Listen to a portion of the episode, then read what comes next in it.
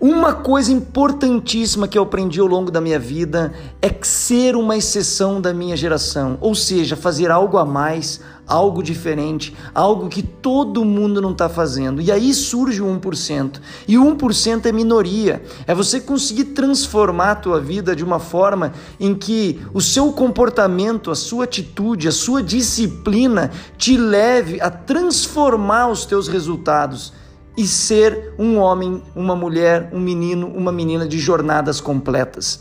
Esse é o grande desafio: é iniciar, é fazer, é trabalhar e no fim realizar, colher frutos de tudo aquilo que você fez ao longo da vida. Bora ser 1% junto comigo.